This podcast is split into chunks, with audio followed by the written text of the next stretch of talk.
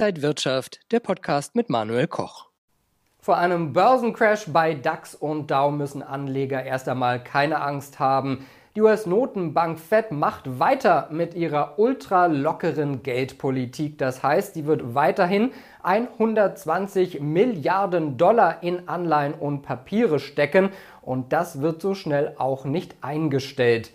Ja, die Schuldenuhr, die tickt immer lauter die Rettungsnummer muss weitergehen. Erstens, wir sind ja weltweit überschuldet. Die Welt verträgt keine klaren Zinserhöhungen mehr. Dann haben wir zweitens das Problem, gerade der EZB, im Euroraum, wir müssen ja Europa zusammenhalten. Wie macht man das? Mit Geldgeschenken, die von der EZB finanziert werden. Niemand soll hier von der europäischen Fahne gehen.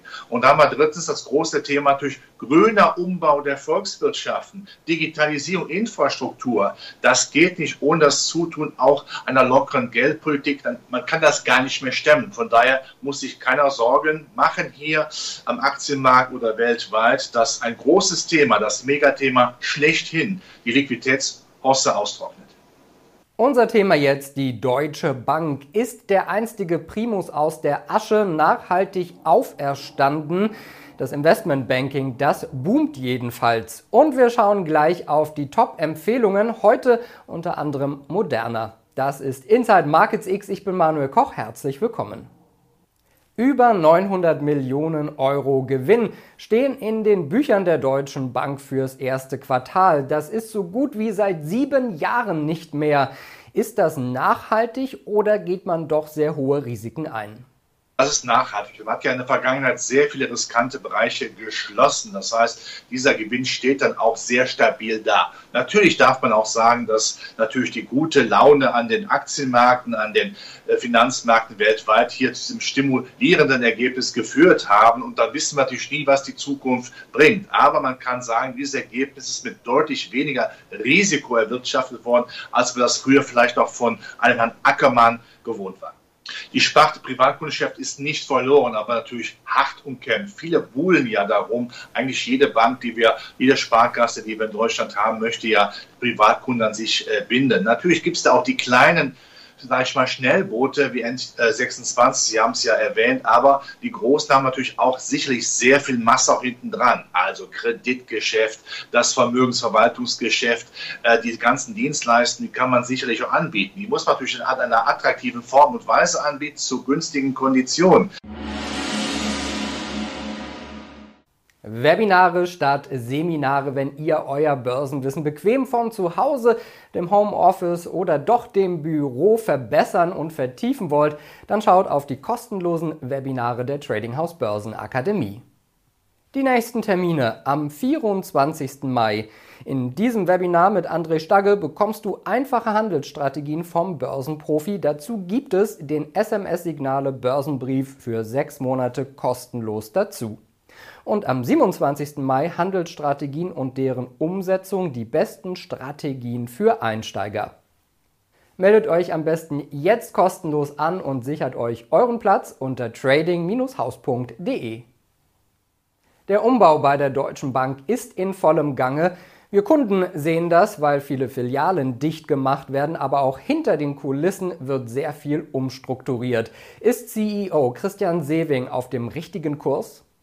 Der Seemann ist der Erste, der jetzt wirklich mal angepackt hat und das Schlachtschiff äh, Deutsche Bank wieder ja, kernsaniert hat, in die richtige Spur gebracht hat hat. Das war ja auch sehr nötig. Natürlich bleibt da viel zu tun, weil ja alle Banken jetzt versuchen, natürlich aus dem Kummer der letzten Jahre mit Finanzkrise, mit Altlasten, Kreditbereich, da natürlich zu, nach vorne zu kommen. Wir haben auch gerade in Deutschland, Europa eine Overbanked-Situation. Es gibt vielleicht zu viele Banken. Da wird es auch noch sicherlich eine gewisse Flurbereinigung geben. Aber die Kostensenkungen laufen. Man muss nach vorne schauen. Wichtig ist natürlich auch, dass man sich noch mehr vielleicht europäisch verbindet. Es ist ja immer wieder ein Gerücht, dass die Deutsche Deutsche Bank fusioniert, also ein Merger under Equals, also dass man gleich auf gleicher Augenhöhe zusammenkommt, um damit auch die Bereiche, die man nicht so drauf hat wie andere, dann auch zusammenzuführen. Da wird ja immer eine Schweizer Adresse genannt, nicht UBS, sondern Credit Suisse, gerüchteweise, dass man da vielleicht früher später zusammenkommt. Da würde man sich durchaus im Vermögens Vermögensverwaltungsbereich sehr schön ergänzen und äh, Schweizer Bankenqualität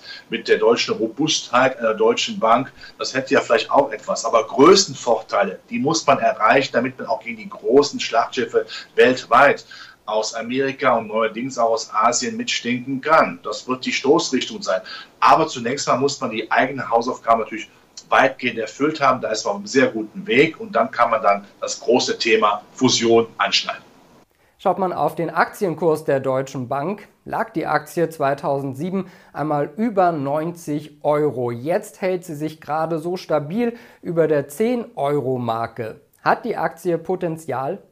Ja, das sehe ich. Der Zahnarzt musste lange bohren, aber jetzt kann man es vielleicht so ausdrücken, jetzt sind die Probleme im Zahnraum, die werden mehr und mehr beseitigt. Das heißt, man kann wieder kraftvoll zubeißen, ohne dass die Zähne locker sind, um bei dieser Metapher zu bleiben. Und jetzt muss man eben den Schritt nach vorne machen und sagen, wo können wir jetzt auf der Kostenseite innovativ sein? Wir können Vermögensverwaltungsbereich, auch äh, die Tochter DWS noch mehr punkten. Das ist sehr wichtig. Und es ist auch wichtig, dass man auch dem Publikum Publikum, den Kunden zeigt, wir haben das jetzt im Griff, es läuft in die richtige Richtung. Ist ja nicht so, dass man jetzt alles hier, dass man keine Vision mehr hätte, dass alles stockdunkel ist. Es tut sich ja etwas. Und da werden ja viele auch sagen, ich schaue mir die Deutsche Bank gerne nochmal als Kunde an, was die zu bieten hat. Weil der Wettbewerb ist äh, wichtig, aber wir sehen ja auch die Mobilität der Kunden einmal dort bei dem Institut, dann bei dem, das ist ja schon durchaus vorhanden.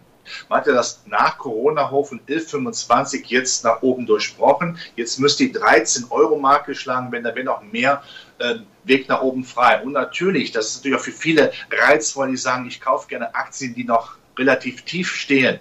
Da könnte die Deutsche Bank sicherlich auch noch punkten. Ja, und auch jetzt bei den Top-Aktienempfehlungen schauen wir zuerst charttechnisch auf die Deutsche Bank. Und da muss man sagen, hat die Aktie in dieser Woche auch dem DAX ordentlich Auftrieb gegeben. Langfristig gesehen, wenn man auf den Kursverlauf schaut, dreht sich der Tanker Deutsche Bank auch langsam.